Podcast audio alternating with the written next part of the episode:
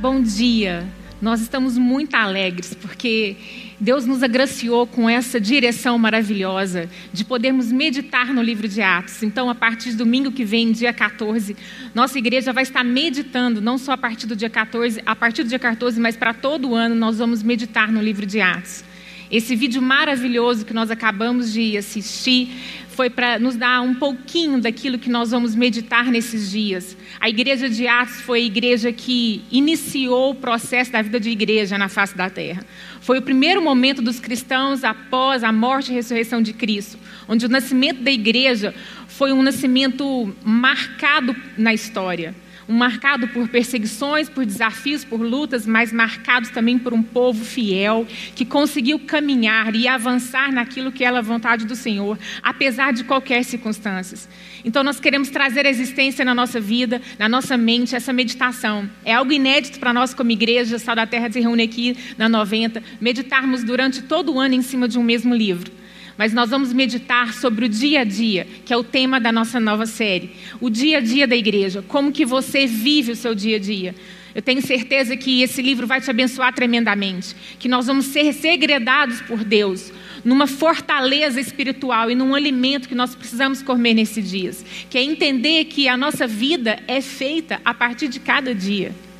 Deus já falou que não era para a gente aguardar o alimento do dia anterior, nem para querer o alimento do dia de manhã, não é verdade? Que nós receberíamos dele a promessa, um alimento todos os dias. Então, meu irmão, fique atento. Nós queremos te convidar para você fazer parte conosco, mesmo estando remoto. Nós não sabemos que dia que nós vamos poder estar presencial de novo, mas nós sabemos que o Espírito de Deus está conosco para a gente estar presente um na vida do outro, ainda que distante geograficamente. Amém? É um dia muito especial para nós hoje também, nesse domingo. Eu me sinto muito privilegiada e honrada por Deus de ter a oportunidade de repartir a palavra com vocês nesse dia. Hoje é o dia 7 de março né, de 2021. E hoje eu estou completando, junto com meu amado Marcos, 23 anos de casado. Uhul! Pode, você pode falar um amém, porque são 23 anos, não sei quantos dias isso significa, mas foram dias de uma história muito linda que o Senhor tem escrito através das nossas vidas, não sem desafios, e se o Adriano puder colocar aí uma fotinha só para a gente relembrar, junto com vocês, esse dia glorioso. Amor, e eu quero aproveitar aqui publicamente para falar que eu te amo, que eu comecei nesse dia a melhor e a maior jornada da minha vida. Tem sido uma jornada linda. Fruto dela, três filhos maravilhosos. A Larissa com 19 hoje, o João Marcos com 17 e o Luiz Felipe com 16. E muitos outros filhos que o Senhor tem trazido à nossa vida. Glória a Deus por isso. Então hoje vocês vão me suportar em amor, porque a palavra que o Senhor depositou no meu coração tem tudo a ver com o momento que nós estamos vivendo, inclusive de lockdown, que nos trouxe de volta para as nossas casas. Tem tudo a ver com essa nova série maravilhosa que o Senhor revelou para a gente repartir, porque a igreja de Atos começou de casa em casa. E tem tudo a ver com a nossa história. Então, ao longo daquilo que nós vamos compartilhar, nós também vamos compartilhar e te revelar um pouquinho daquilo que a gente tem vivido ao longo desses 23 anos de casado. E eu queria te fazer um convite para que você, homem e mulher, pudesse estar atento àquilo que o Senhor vai falar ao seu coração hoje. Sim, nós estamos também hoje celebrando o Dia Internacional da Mulher, que é amanhã. Mas a palavra que o Senhor nos trouxe não é apenas sobre o valor da mulher. Geralmente a gente tem essa premissa que o domingo antes do Dia Internacional da Mulher a gente dá uma palavra específica sobre o valor da mulher. Não quero aqui desprezar todo o nosso valor, pelo contrário. Só não quero entrar na linha daquilo que o Dia Internacional da Mulher celebrou, mas eu quero segredar o seu coração, mulher, que você tem um valor imensurável, porque você é filha do Deus Altíssimo. Porque nós carregamos a imagem e a semelhança de um Deus vivo. Portanto, quando a gente se movimenta, quando a gente existe, nós somos a existência de um Deus poderoso na terra.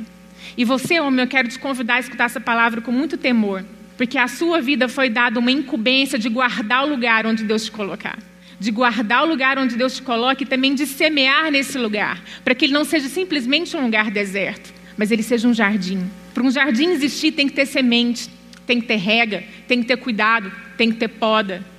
E Deus incumbiu essa habitação na terra para um homem e para uma mulher. Então, nós juntos fazemos a obra de Deus ser completa aqui na terra. Nós juntos, homem e mulher, traduzem a vontade de Deus aqui na terra. Então, se você está pensando que hoje é um culto onde nós vamos falar só sobre mulher, não é. E mas eu quero te convidar, homem e mulher, para que vocês estejam atentos àquilo que o Senhor quer se agradar ao seu coração. Amém? O nosso texto rema de hoje está em João 14.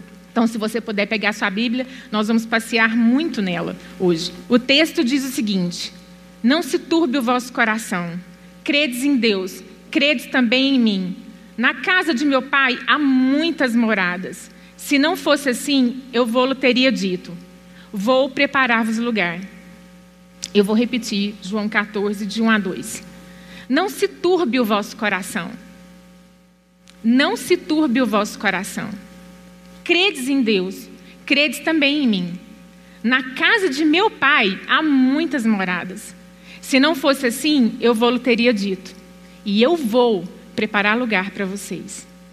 Essa palavra Jesus trouxe aos discípulos quando ele estava ao redor da mesa, ali na última ceia, se despedindo deles para aquele momento glorioso que ia marcar toda a história, mas aquele momento mais agoniante que Jesus viveu, onde ele suou sangue, onde ele passou pela morte. Logo antes desse grande episódio de Jesus, ele reúne seus discípulos em volta da mesa e, com certeza, essa última comunicação de Jesus como se quando você pudesse trazer uma última comunicação para alguém, é como, como a gente vai viajar, né? A mãe faz muito isso, dá aquelas recomendações para os filhos, dá recomendação para quem vai ficar na casa, ou quando você vai fazer um exame muito sério e você está naquela situação de medo e pavor, achando que não vai voltar daquele exame, e você quer falar ali suas últimas palavras. Essas últimas palavras, se nós teríamos condição de saber quais seriam as nossas últimas palavras, nós faríamos dessas últimas palavras as palavras mais preciosas, mais valorosas, mais cheias de significado e de direcionamento para aqueles que vão ficar.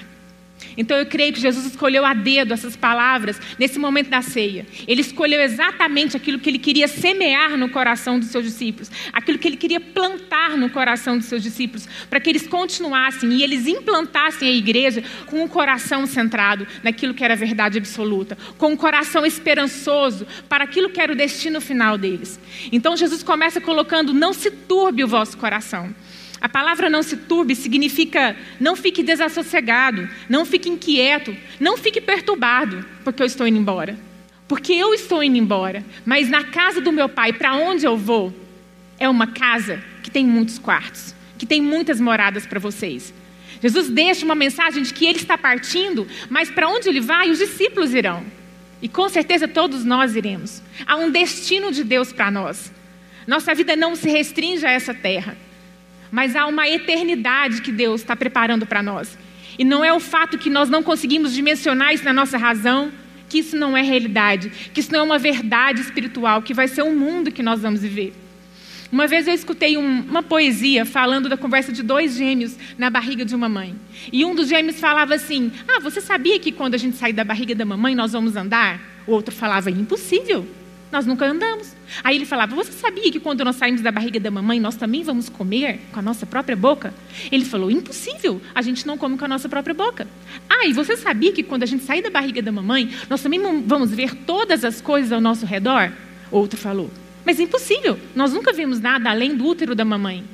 Pois é, o outro irmão disse: Mas esse novo universo é o universo para o qual nós estamos indo. Então eu queria que você também tivesse essa figura na sua mente, que esse novo universo que é o céu é o nosso destino. E ter a certeza que nós estamos indo para lá, encontrar com o nosso Senhor Jesus, muda completamente a nossa perspectiva de vida. Muda como nós lidamos com a nossa vida hoje, no presente. Então, Jesus deixou essa mensagem no momento último antes dele ir para a glória do Pai. E nessa manhã, e nesse dia que você está meditando essa palavra, assistindo esse vídeo, e, e, com, e congregando conosco nesse momento de culto, nós queremos te convidar a você ir conosco nesse lugar. Que o Senhor tem um destino para a sua vida, que não se restringe a essa terra. Há uma morada de Deus para nós e Ele quer nos levar para esse lugar. É interessante como Deus vai conversando conosco ao longo dos dias e confirmando aquilo que Ele quer trazer ao nosso coração. Essa semana, nós tivemos uma meditação aqui no escritório, a gente não presencial, remoto, nós temos nossas reuniões todas remotas. Semanalmente, os pastores, junto com os irmãos que são é, obreiros de tempo integral aqui no escritório, nós temos sempre uma meditação, uma devocional antes de começar a nossa pauta de trabalho. E o pastor Rafael trouxe uma meditação em cima do livro do C.S. Lewis chamado Preparando-se para a Páscoa. E eu gostaria muito de ler com vocês essa meditação. A esperança é uma das virtudes teologais. Isso significa uma visão constantemente voltada para frente, para o mundo eterno. Não é, como algumas pessoas modernas pensam, uma forma de escapismo ou ilusão, mas uma atitude típica de um cristão. Isso não significa que devamos deixar o mundo presente do jeito que está. Quem investiga os registros da história descobre que os cristãos que fizeram mais pelo mundo presente foram justamente aqueles que mais pensaram no porvir. Os próprios apóstolos que possibilitaram a conversão do Império Romano, os grandes homens que construíram a Idade Média, os protestantes ingleses que aboliram a escravidão, todos deixaram a sua marca na terra, justamente porque suas mentes estavam ocupadas com o céu. Desde que os cristãos deixaram de pensar amplamente no mundo vindouro, tornaram-se ineficazes nesse mundo. Aspire o céu e terá a terra de lambuja. Aspire a terra e não terá nenhum dos dois. Amém? Lá em 2 Coríntios 5,1 também diz o seguinte: para validar esse texto de C.S. Lewis, fala assim: Sabemos que se for destruída a temporária habitação terrena em que vivemos, temos da parte de Deus um edifício, uma casa eterna nos céus não construída por mãos humanas. 2 Coríntios 5,4 diz também: Pois enquanto estamos nessa casa, gememos e nos angustiamos, porque não queremos ser despidos, mas revestidos da nossa habitação celestial, para aquilo que é mortal seja absorvido pela vida. Então, meus irmãos, pensar na nossa casa celestial como também nosso destino certo nos coloca numa posição engajada com a nossa morada aqui na terra um engajamento de fazer com que nossa casa terrena traduza nossa casa celestial. Que ela seja sombra do porvir. Eu quero te desafiar nessa manhã a pensar que se Deus está preparando um lugar para nós e que se há um destino para nós, há um lugar, e esse lugar é a habitação de Deus conosco, Ele prepara lugar, e a palavra também nos fala que nós somos habitação de Cristo, nesse momento terreno, significa que as nossas vidas, a minha vida e a sua vida, ela é um movimento de Deus na terra. E que nós devemos ser essa casa abrigo para as pessoas, para todas as pessoas que cansadas e sobrecarregadas estão. Se a palavra fala com tanta clareza sobre casa espiritual e fala que somos casa de Deus, não podemos desaperceber o porquê a figura de uma casa é tão importante para entendermos e vivermos na plenitude do seu significado. E eu queria aqui contar um testemunho, falando daquilo que eu falei que ia falar sobre a nossa vida pessoal. Eu queria contar um testemunho para vocês. Um dos, dos dias de hoje. Quando eu e o Marcos nos casamos há 23 anos atrás, eu tinha 22 anos e o Marcos tinha 24. É, nós somos novinhos, né, irmãos? E o que, que aconteceu nessa situação? Eu era uma estudante de administração, portanto, eu trabalhava o dia inteiro como estagiária e estudava à noite, ganhava um salário mínimo e o Marcos era recém-formado em odontologia. E recém-formado em odontologia não tem muitas opções de trabalho, porque ele está ganhando ali sua cartela de clientes, não é verdade? A confiança de irmãos que vão ali abrir a boca para aquela pessoa que não está muito experiente. Então, o nosso, nosso recurso juntos eram três salários mínimos. E o nosso coração queria tanto viver esse novo tempo de Deus para nós, que nós esperamos a mínima condição, e aí vai uma dica para os meus irmãos que querem casar. Amém? Glória a Deus, aleluia, Rafael e Tainá. Eu e o Marcos namoramos sete anos. Eu tinha 15 anos quando ele me fisgou. Então nós tivemos que esperar por muitos anos até que a gente tivesse a mínima condição para casar. A palavra de Deus fala que o homem vai deixar pai e mãe e vai se unir à sua mulher. Então nós dois tínhamos acordados que com a mínima condição possível financeira, nós iríamos deixar pai e mãe. Essa mínima condição possível financeira incluía a gente não ter carro, a gente ter que morar num lugar muito simples e talvez muito distante, porque nosso salário não arcava com uma condição de moradia perto, que facilitasse a nossa logística. Como a gente não tinha carro e eu estudava à noite, trabalhava o dia inteiro, ele tinha dois trabalhos, porque ele trabalhava como dentista nas salas dos amigos. E ele também tinha um negócio com o irmão dele, uma quadra, que Deus deu para ele essa visão, para que eles pudessem ser parte do recurso do nosso sustento. Então, o Marcos trabalhava em dois trabalhos e eu tinha dois trabalhos: a escola, a faculdade e o meu trabalho numa empresa de telefonia. Então, meus irmãos, o que, que aconteceu? Quando nós fomos casar, nós não achávamos a casa, a morada, onde tinha, ela era perto, logisticamente de tudo, ela era cara, ou se ela fosse acessível, ela era muito longe, tínhamos que pegar muitos ônibus, ficava inviável o nosso trânsito. De forma que, com uma semana antes do casamento, uma semana antes do casamento, mulheres, Deixa Deus falar o seu coração. Uma semana antes do casamento. Nós não tínhamos onde que nós iríamos morar. Nós não tínhamos nada também na casa. Nós não tínhamos sofá, nós não tínhamos mesa, nós não tínhamos cama. A gente estava alegre, a gente estava contente, a gente estava realizado com o momento que Deus ia dar para nós, que era sermos uma família. E o resto Deus iria acrescentar. Homens, preste atenção no que eu vou te falar. Você é um semeador. Você precisa ter a semente. Deus já te deu ela. Você é uma imagem segundo uma semelhança. Você carrega sementes. As mulheres não carregam sementes. Elas geram a semente. Quem carrega a semente é o homem.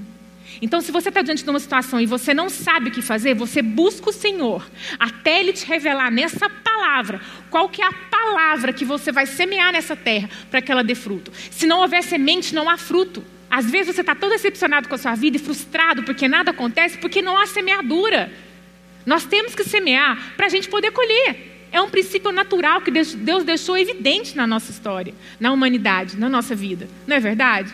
E o Marcos foi para o Senhor e falou: Pai, eu preciso no mínimo de uma casa para tirar essa mulher da casa dos pais dela.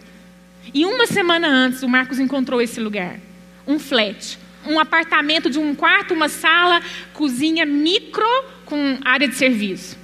E não me mostrou porque nós não tínhamos tempo de ir lá. Eu trabalhava o dia inteiro, eu estudava à noite, e eu não tinha tempo de ir nesse local. Eu acho que, na verdade, eu nem queria, porque eu queria crer que meu marido teve a revelação do alto que aquele lugar era o lugar para nós. Não ia dar tempo de argumentar com ele. Nós não tínhamos outra opção. Então eu falei para minha mãe assim, mãezinha, você pega a chave do apartamento que eu não conheço, e se eu ganhar os presentes, o que eu ganhar, você leva para lá, deixa lá nas caixas, que quando a gente chegar, nós vamos estar no meio de caixas, com coração alegre, e vamos começar a nossa vida. Fomos para a nossa lua de mel, duas semanas de lua de mel. Glória a Deus, no sul do país. Foi lindo. E eu lembro que minha mãe me ligou no meio da lua de mel e falou: Filha, tudo bem? Eu falei: Tudo bem, mãe, graças a Deus. Sem preocupar com o dia que havia de vir. Ela falou: Que bom, minha filha, você vai ter muitas surpresas quando você chegar. E aí eu cheguei. Nós viajamos de Curitiba, eu lembro até hoje, eu não vou esquecer, de Curitiba dirigimos até é, Uberlândia direto, e na hora que eu cheguei lá na casa dos meus pais, minha mãe falou, você vai para sua casa tomar banho, que depois amanhã a gente conversa mais, você está cansada. Eu falei, mãe, mas, por favor, deixa eu tomar banho aqui, porque não tem chuveiro na minha casa. Não tinha chuveiro.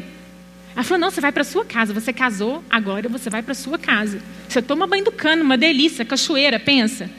Eu falei, maravilhoso. Eu falei, não estou entendendo minha mãe. Cheguei lá, eu e o Marcos, eu não sabia, mas ele falou: é essa porta abriu com a chave, então é o nosso apartamento.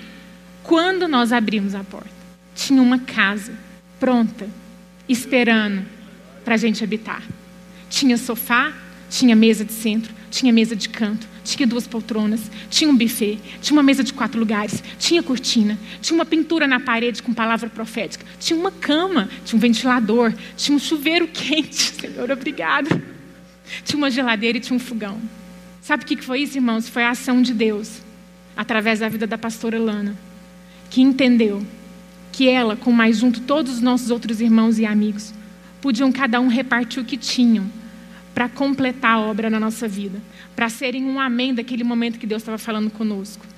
A nossa casa foi construída pela família que Deus nos deu com cada parte tendo a expressão de alguém, com toda ela nos dizendo que Deus nos ama, cuida de nós e usa sua igreja para revelar isso ao mundo. A minha mãe não tinha palavras para expressar a gratidão do coração dela, daquilo que ela não podia me oferecer daquilo que meu pai e minha mãe não podiam nos dar, nem nossos pais podiam nos dar. Mas Deus usou o seu povo para expressar o cuidado e o carinho. E não só isso, Deus usou todo esse movimento. E Deus selou a minha vida e a do Marcos com a certeza que a nossa casa ia ser a expressão de um Deus vivo, em todos os seus detalhes, em todos os seus mínimos e grandes detalhes. Inclusive, quando eu cheguei, tinha uma cesta de frutas nessa mesa de centro com um cartão.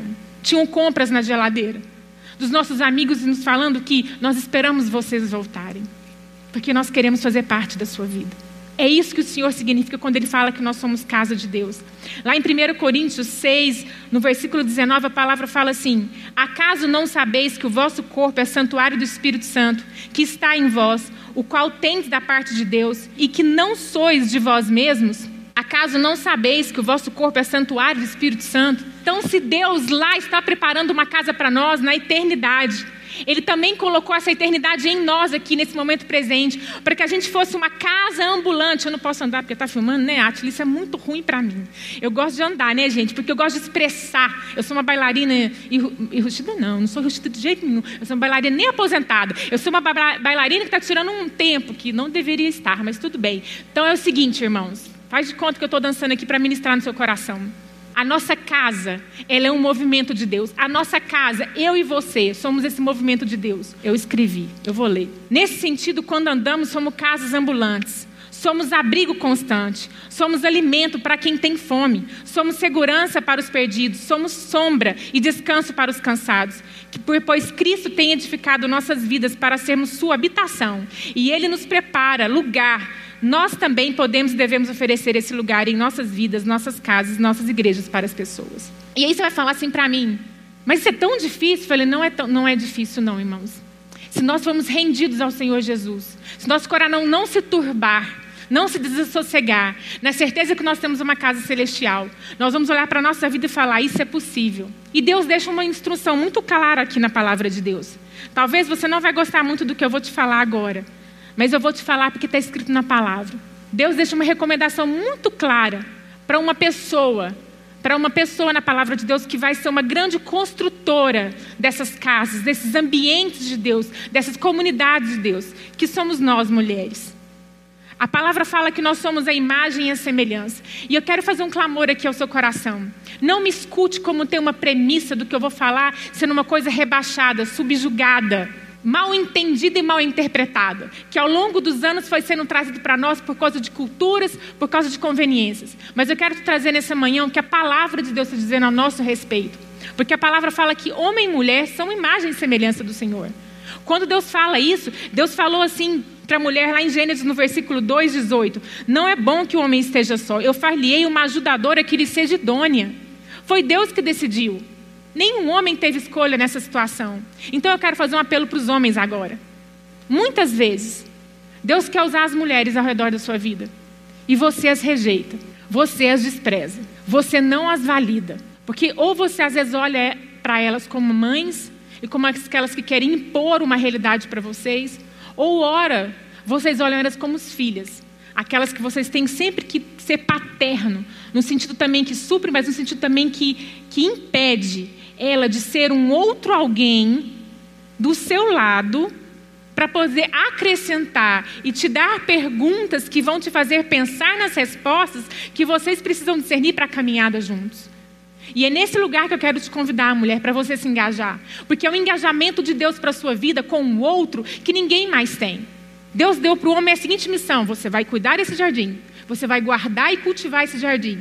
Deus falou para a mulher: você vai relacionar com esse outro você vai cooperar com a missão desse outro. Se ele tem uma missão de guardar esse jardim, você tem uma missão de make sure, de fazer certeza que ele está guardando e que ele está cultivando isso propriamente.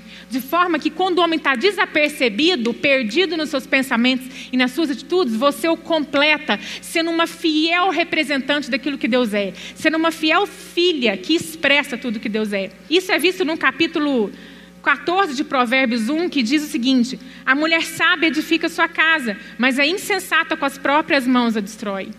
Essa casa aqui que está sendo falada não é a casa construção de tijolos e cimentos, mas é a casa da nossa habitação. Aonde a mulher está, ela pode construir vida. Sabe por que ela pode construir vida de maneira tão diferenciada do homem? Porque Deus deu essa missão para a mulher.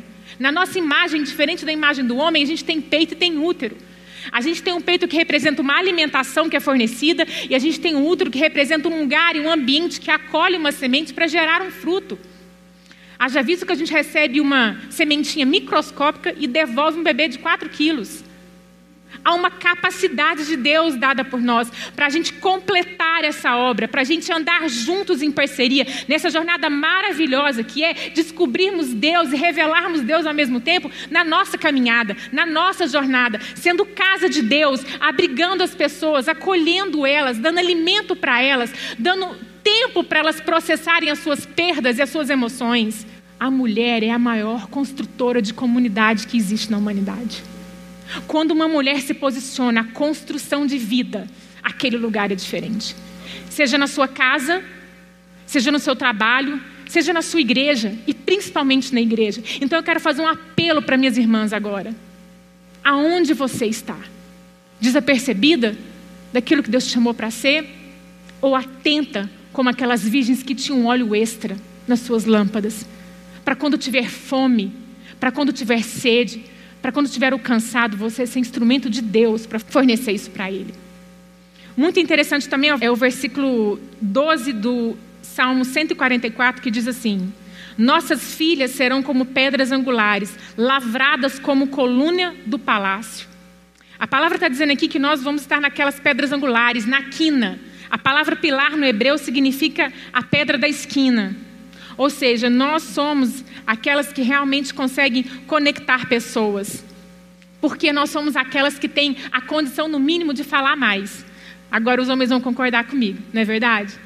A mulher tem uma capacidade de falar detalhes, de contar histórias, de falar muito mais em quantidade do que um homem. E isso é essencial para a gente fazer relacionamento, é essencial para a gente conectar pessoas.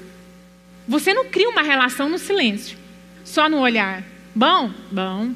E aí? Beleza. O vácuo fica e a relação não constrói. Mas a mulher fala assim: Nossa, que bonito seu cabelo. Onde foi que foi que você pintou esse cabelo? Hum, eu quero lá então. Vamos lá um dia. Ela vai um dia junto com a amiga, constrói um relacionamento. A amiga está no dia mal, ela já sabe como chegar e ajudar essa irmã. Ela constrói, ela costura, ela liga, ela unta. É isso que Deus nos mandou fazer. Um terceiro ponto que eu quero falar: por que nós mulheres somos construtoras de comunidade? Adriano, por gentileza, coloca a figura dessa mulher linda aí para nós. O que, você imagina quando você vê essa imagem? Pensa, sabe o que é essa imagem? É de uma guerreira, é de uma guardiã do lar. Sabe por quê? Porque toda vez que a gente lê a palavra de Tito 2, 5, a gente pensa assim: nossa, eu não quero ser essa mulher. A palavra de Tito 2, 5 diz que é uma instrução para as mulheres serem sensatas, bondosas e boas donas de casa. Eu vou te falar, minha irmã, nós temos aversão a essa palavra, dona de casa, do lar, serviço doméstico. E infelizmente, isso foi encravado na nossa mente, no nosso coração, com um significado totalmente diferente do que aquilo que Deus quer revelar na Sua palavra. E eu quero nessa hora te trazer uma definição do que, que a palavra boa dona de casa significa no grego. Essa palavra é traduzida por oikouros. Não sei se eu estou pronunciando certo. Oikouros é a junção de duas palavras gregas: oikos, que significa casa, doméstico, família, e ouros, que significa guardiã, estar atenta, observadora. Então, quando a palavra está falando, nos orientando a sermos duas donas de casa, a palavra está falando para você prestar atenção naquilo que acontece na sua casa. Porque através de você, Deus vai fornecer o alimento e Deus vai te dar a condição de viver o processo do que a sua casa precisa para que ela cresça, para que ela amadureça. Porque com certeza as nossas casas são esses ninhos onde a gente se achega e onde a gente tem a nossa, o início da nossa família. Não é verdade? A gente não deveria ter essa rejeição com a palavra boa dona de casa, mas nós devemos entender o que Deus significa com isso. Como que você tem guardado a sua casa? Então, minhas irmãs, eu quero fechar essa palavra com vocês dizendo, não essa toda palavra, mas essa parte da palavra, que nós temos a missão de gerar, nós temos a missão da relação. Por isso nós podemos gerar, nós podemos alimentar, e nós estamos em lugares estratégicos para que a gente tenha a condição de gerar esse ambiente. Nós não ficamos em lugar neutro. Eu queria muito que você entendesse isso. Nós não temos lugar neutro. Ou a gente gera vida, ou a gente destrói. Não há meio termo. Então eu queria fazer um apelo para que você entendesse que, como casa de Deus, nós somos aquelas que vão construindo vida aonde a gente está. E para exemplificar isso de uma maneira muito, muito clara e muito gostosa, repartindo mais um pouco da nossa vida, eu queria que o Adriano soltasse um vídeo que vai retratar um pouco do que foi o nosso ano sabático, para eu poder concluir essa palavra te dando algumas características dessa casa de Deus que nós devemos construir. E falando para você, homem, as características também que você tem que ter, como aquele que semeia no lugar que você está. Homem, você está na sua casa todos os dias. Como você está semeando nessa casa? Qual palavra que você está trazendo como alimento para o seu povo?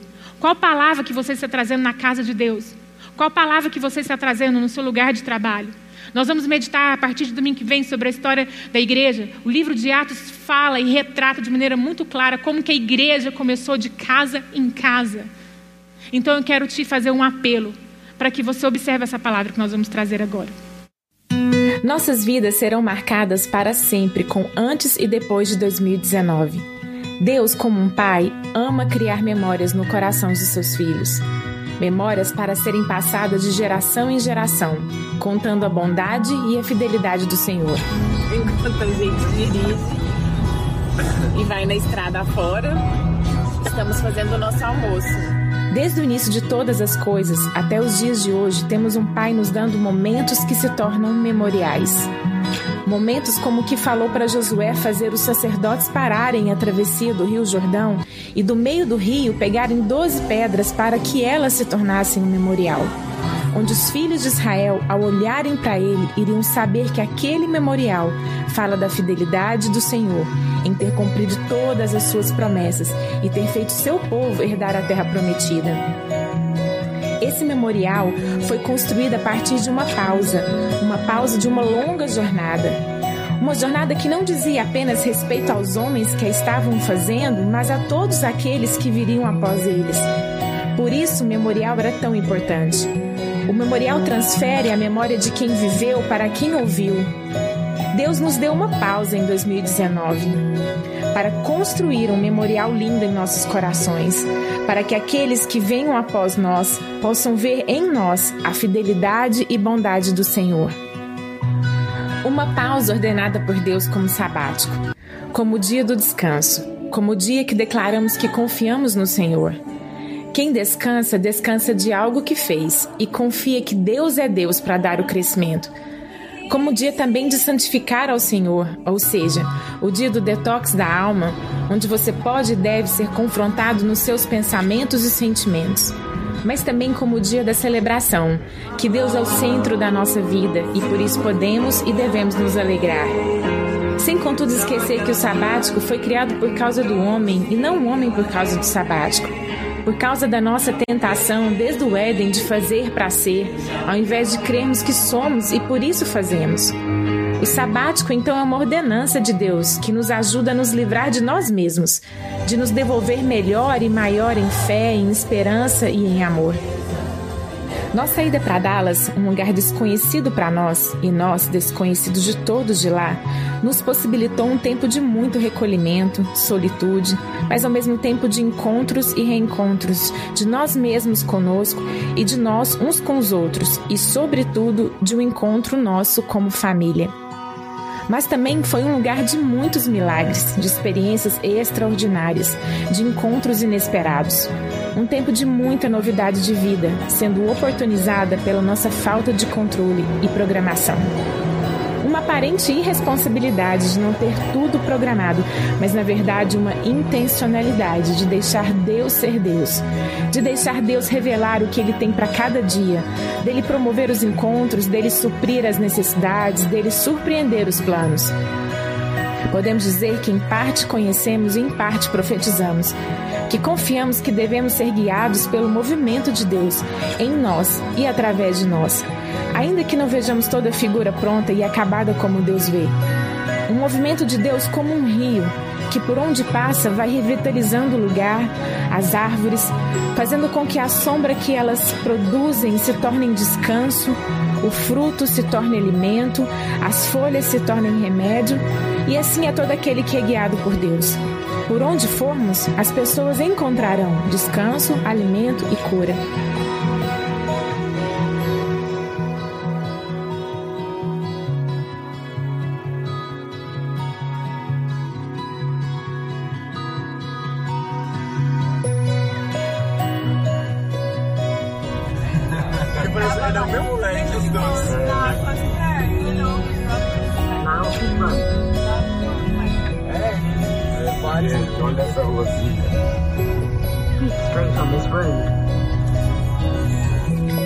Seguindo esse fluxo de Deus, passamos nossos últimos quatro meses do sabático em Hereford, uma pequena cidade no interior da Inglaterra. Curiosamente, Hereford significa lugar de passagem, lugar onde o rio era mais raso, e portanto as tropas conseguiam atravessar e chegar nas terras a serem conquistadas. Foi nesse lugar de passagem que o Senhor nos trouxe para morar há 20 anos atrás como missionários. Paramos por dois anos nossas vidas de dentista e administradora para tê-las marcadas para sempre. Hereford representa um memorial de quando o Senhor nos chamou ao pastorado de tempo integral, nos forjando e nos capacitando através de um povo e cultura que aprendemos a amar. Voltar em Hereford depois de 18 anos com nossa família para os últimos quatro meses do sabático foi como completar um ciclo com Deus. Um ciclo das promessas de Deus se cumprindo, ver nossa vida representando um memorial para nossos irmãos ingleses, enquanto eles serão um memorial para os nossos filhos de tudo o que representam. O que representam um para o outro? Somos família. Celebração, alegria, satisfação, gratidão, encontros e reencontros são algumas palavras que definem o tempo em Hereford. Temos a convicção que esse ano de 2019 foi um ano de pausa para ouvirmos e discernirmos os próximos movimentos que Deus quer de nós, para chegarmos em todas as terras que Ele quer que cheguemos. Aleluia. Eu e você somos casa de Deus. E aonde a gente for, o Senhor vai junto conosco. E eu quero te convidar a ser compelido pelo Espírito, para que a sua vida não seja tão programada, tão meticulosamente organizada por você, mas por Deus. Porque é por isso que não há contentamento na nossa vida plena. Porque muitos somos nós querendo empreender as coisas e não deixando o Espírito revelar, como casa de Deus, aonde Ele quer nos levar e a quem Ele quer nos abençoar. Para quem não sabe, não estava no nosso plano ir para a Inglaterra, mas o Senhor assim nos conduziu no meio do período do sabático. Casa é uma referência e eu estou partindo para o final desse momento de estudo com vocês. Casa é uma referência. A casa é uma referência de onde um ponto de partida e um ponto de chegada. É um lugar que nos traz senso de pertencimento. Nós chegamos em Dallas numa casa de uma desconhecida para nós, mas que se abriu o coração para nos receber e nos acolher. Uma irmã querida chamada Sarai, espanhola, casada com um brasileiro, que sem nos conhecer já nos trouxe todo o acolhimento nós podemos chegar naquela terra estranha e sermos acolhidos pela Sarai. A Sarai trouxe um senso de pertencimento tão grande, um senso de que nós somos família de Deus, um senso de que nós estamos juntos naquela jornada. Que durante todo o período que nós ficamos lá, a Sarai foi uma amiga querida que Deus construiu um relacionamento com ela que parece que nós nos conhecemos há anos, porque houve uma disposição no coração dela de ser casa de Deus com a nossa casa. Nós tivemos várias casas para ir nesse período. Nós tivemos a casa da Sarai, tivemos a casa dos irmãos Godoy na Califórnia, a casa dos irmãos Mary, Cleise, João e Mônica na Flórida, a casa dos irmãos Gustavo e Stephanie na Georgia. E eu quero falar para vocês, foi uma experiência extraordinária, porque cada casa se abriu para nós, para nos acolher, para nos fazer sentir que somos pertencidos a essa família maior que é a família de Deus. A sua casa é uma referência? A sua vida é uma referência? para quem está perdido e cansado, ver em você uma direção de Deus. A casa é um lugar de acolhimento. O Salmo 84, 3 diz o seguinte: O pardal encontrou casa, andorinha ninho para si, eu encontrei teus altares, Senhor Deus e rei meu. E rei meu. A nossa casa tem que ser um lugar de acolhimento, tem que ter lugar para esse acolhimento. Aí você fala assim: o que, que tem a ver isso então, Roberta, com nós mulheres sermos guardiãs do lar? E aí eu quero te fazer uma pergunta. Uma casa limpa acolhe ou expulsa? Uma casa organizada acolhe ou expulsa? Uma casa que tem rotina, ela acolhe ou expulsa? Uma casa que nós chegamos em Dallas, ela não tinha nada, meus irmãos. O apartamento de Dallas do Cefenai não tinha nada. Ele estava pelado. Ele não tinha cama, ele não tinha mesa, ele, não, ele tinha geladeira e o fogão. E a cozinha montada. O resto não tinha nada. Quando nós chegamos, eu ia até mostrar o vídeo, mas ia ficar longo demais. Houve um desespero no nosso coração. Porque não tinha nem lugar para sentar. E houve aquela sensação de perdidos, de desamparados, de como que se dará. E eu louvo a Deus pela vida da Sarai, essa amiga que nos acolheu, porque ela foi nos direcionando como a gente ia proceder. E Deus falou assim para o meu coração: enche a casa. A terra era sem forma e vazia. E eu fui trazendo à existência as coisas. É interessante Deus ter mostrado para nós que a terra era um papel em branco, onde Deus foi escrevendo uma história. Então, se sua casa está vazia, minha irmã, está vazia de sentimento, está vazia de emoção, enche ela. Busca de Deus com o que, que você vai encher. Busca de Deus quais são os elementos da sua casa, os móveis, os elementos que vão traduzir esse acolhimento. Quando nós chegamos na Inglaterra, nós vivemos o oposto. Para quem conhece a cultura inglesa, sabe que é uma cultura muito rebuscada, de muita decoração, de muitas coisas, de muitos elementos, até porque, como lá fora, a maior parte do ano é muito frio, eles colocam muito quente dentro da casa, muito calor. E quando nós chegamos nessa casa, que foi tão generosamente nos emprestada por quatro meses, mas estava num estado um pouco complicado. Então, nós tínhamos oito móveis a mais naquela casa que nós doamos, nós tínhamos um carpete da década de 60 ou 50, e nós tínhamos uma casa que estava entulhada. E aquilo também nos deprimiu. Mas o Senhor falou: nosso coração está cheia, esvazia. Está lotada de entulho, tira os entulhos. O que, que você pode fazer com as suas mãos? Então, nós compramos tinta, nós trocamos o carpete e nós doamos os móveis que estavam em excesso, com toda a autorização da igreja local que nos cedeu a casa tão generosamente. Então, às vezes, a sua casa, às vezes, a sua vida está assim. Sua mente está cheia de entulho, seu coração está cheio de coisa que está te pesando, e aquilo não te dá locomoção. Quem está pesado não anda, não flui no movimento do Espírito. Então, eu quero te fazer um convite. Se sua casa está cheia, sua casa de você, a sua casa presente, a sua morada física está cheia, tira, elimina aquilo que é aquilo que não é útil, para que o acolhimento desse lugar seja eficaz. Amém, meu irmão? Nesse período que a gente ficou fora, Deus falou ao nosso coração que Ele nos daria uma casa.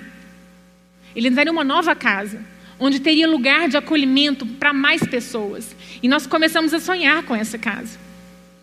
A casa é um lugar de transformação. Em Provérbios 27, 17 fala assim: Assim como o ferro afia o ferro, o homem afia o seu companheiro. Meu irmão, se tem um lugar que nos afia, é estar dentro da nossa casa. E às vezes por isso mesmo muitas pessoas preferem estar fora de casa. Porque no dia a dia nós nos esbarramos um no outro. E como nós nos esbarramos nesse sabático? Porque, acredite você ou não, o sabático foi um período único na nossa vida onde nós tivemos o maior tempo juntos uns com os outros. Nós nunca havíamos ficado tanto tempo juntos, assim, de manhã, de tarde, de noite. Os meninos iam para a escola, o Marcos também, mas à tarde, à noite, nós tínhamos esse tempo juntos. Então nós nos esbarramos demais, nós nos afiamos demais, mas nós também fomos alargados pelo Senhor, amadurecidos. Então eu quero te dizer, a sua casa pode ser até um lugar difícil para você estar. Às vezes a comunidade que você está, a igreja que você está, ou o seu trabalho, onde você se faz presente, é um lugar desafiador. Gente é desafiador, porque gente desafia gente, gente afia gente, mas foi o nosso Senhor que colocou isso na nossa vida, para que nós fôssemos alargados, para que nós fôssemos humilhados e de certa forma entendêssemos que nós não somos a última bolacha do pacote. Casa é um lugar de encontro. Em Êxodo 25, 23 e 30 fala: Também farás a mesa de madeira de acácia, porás sobre, sobre a mesa os pães da preposição diante de mim perpetuamente.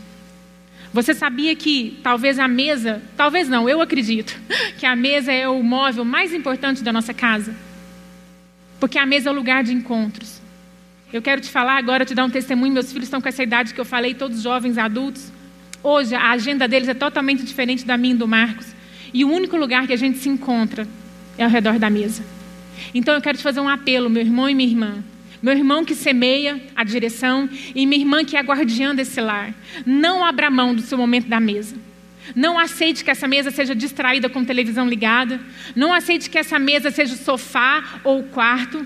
Não aceite que nessa mesa tenha um aparelho que vai te chamar a cada segundo e vai te distrair de olhar no olho do seu próximo e discernir no olhar dele o que está na alma dele. Porque com certeza a mesa é o lugar do raio-x dos nossos corações. E percebendo o que está no coração do outro, a gente tem então condição de fornecer o alimento que o outro precisa. Lá na Inglaterra nós tivemos o grande privilégio de reconhecer, de reencontrar mais de 140 amigos. Nós fizemos a conta.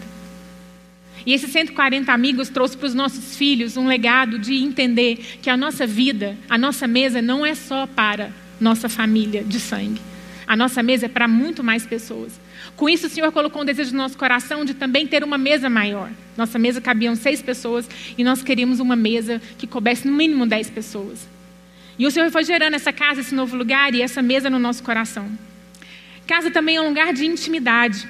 Mateus 6,6 fala assim: Mas tu, quando orares, entra no teu quarto e fechando a porta, ora ao teu pai que está em secreto, teu pai que vem em secreto te recompensará. Passamos por muitas casas em 2019, casas que nos receberam, nos amaram, nos deram a oportunidade de sermos transformados com conversas profundas da alma, assegurados por um ambiente de intimidade e segurança. Como nós fomos, não, só não fomos acolhidos, mas tivemos intervenção em nossa vida através de cada hóspede que nos atendeu. E quando nós voltamos ao Brasil, nós viemos para esse novo tempo ao Brasil, nós sentimos a necessidade muito grande de ter a nossa casa, para a gente viver e devolver para as pessoas tudo aquilo que a gente estava vivendo. Então, essa casa que a gente começou a sonhar, nós fomos atrás dela. Nós encontramos essa casa no terceiro dia que a gente estava no Brasil. Mas essa casa não foi possível estar conosco, por vários motivos. E nós passamos por toda a pandemia, estou cortando bastante a história porque nós não temos tempo. Passamos toda a pandemia do ano passado morando em cinco casas diferentes. Casas de amigos que abriram suas casas para nos acolher. Nós chegamos dia 10 de janeiro e nós ficamos até dia 28 de dezembro em casas de outras pessoas, sendo acolhidos, amados por irmãos que entenderam nos suportar, gerar esse processo nosso até a gente discernir e tomar posse daquela casa que o Senhor tinha segredado ao nosso coração. Durante esse processo, muitas pessoas nos perguntavam por que, que vocês não alugam qualquer lugar? Porque o Senhor colocou no nosso coração um ambiente específico. Algo queria ocupar, algo queria dar lugar a um novo tempo nas nossas vidas, que ia ser para acolher mais pessoas. Casa é um lugar de refúgio, eu estou indo para o final. Isaías 26, 20 diz o seguinte: Vai, pois, povo meu, entra nos teus quartos e fecha as suas portas sobre ti, e esconde-te por um momento até que passe a ira. Em muitos momentos na história, como esse de Isaías e o de Êxodo 12, quando Deus manda lá os filhos de Israel entrarem nas suas casas, passarem o sangue do cordeiro nos seus umbrais, para que eles fossem guardados da ira do Senhor, com aquela praga que ele mandou no Egito, o Senhor colocou o povo dele dentro das casas como lugar de refúgio. E a nossa casa tem que ser um lugar de refúgio. Você tem guardado sua casa para ser um lugar de refúgio? Você tem passado o sangue do cordeiro nos umbrais da sua casa? O Senhor Jesus, quando morreu e ressuscitou, já nos deu esse privilégio, meu irmão. Ele já te deu todas as coisas. Então eu quero te lembrar que você pode, homem de Deus, guardar a sua casa hoje através da palavra do Senhor, lavando quem está dentro dela com essa palavra, guardando os corações dela com essa palavra, para que na hora que vem o dia mal, como nós estamos vivendo nesse dia, esse dia mal não afete a nossa morada, não desestabilize os nossos fundamentos, não destrua a nossa esperança. Mas nós temos que agir como casa de Deus, para que esse ambiente de refúgio seja preservado. Homem do Senhor, você está agindo como casa de Deus, como aquele que guarda o seu lar, como aquele que se coloca no umbral, como o sangue do cordeiro, você está ali como umbral. O que entra na sua casa passa por você. Você sabe dizer o que está acontecendo com cada um dos seus filhos. Você sabe dizer como está a comunidade onde você frequenta. Você sabe dizer como estão os seus colegas de trabalho. Nós não podemos ser indiferentes com quem está ao nosso redor, porque a casa de Deus revela Deus. E para terminar, a nossa casa é um memorial. Adriano, coloca por gentileza a última foto para nós. Essa é a mesa da nossa casa, que foi comprada em maio do ano passado, sem antes mesmo de nós termos a certeza da nossa casa. E essa mesa foi a promessa de Deus se cumprindo, porque nós ousamos comprar uma mesa de 10 lugares, que cabe até 12 sem saber que casa nós iríamos morar. E se você olhar bem pertinho ali no meio daquela mesa, tem dois pombinhos ali, não sei se está dando para ver bem.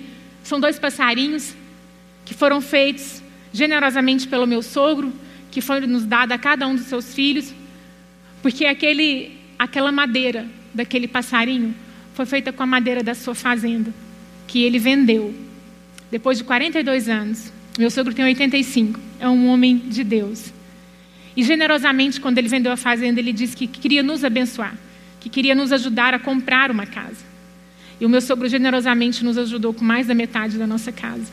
E Deus usou a vida dele para gerar esse lugar de acolhimento que nós tanto fomos engravidados do período do sabático por Deus.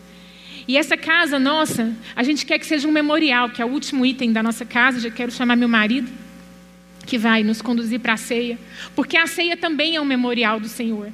E eu quero te dizer essa última palavra: sua casa é um lugar de memorial, onde ela, ela, ela acolhe momentos de memória na vida dos seus filhos, que vão poder ser contados para os filhos deles e vão trazer a história, a lembrança de quem eles são. Se você ler lá depois em Josué, eu não vou ler porque o nosso tempo já acabou. Josué 4 fala para montar aquelas pedras quando passarem pelo Rio Jordão e deixar ali um memorial, para que os filhos de Israel perguntassem o que foi aquilo, eles pudessem contar a história. Sabe, os objetos da nossa casa são importantes para contar histórias. Quando meu sogro deu esses pombinhos, nosso coração se alegrou demais, não pelos pombinhos, mas porque eles vão contar a história para sempre. Que aqueles pombinhos representam a generosidade de Deus através da vida do meu sogro e o cumprimento de Deus da promessa.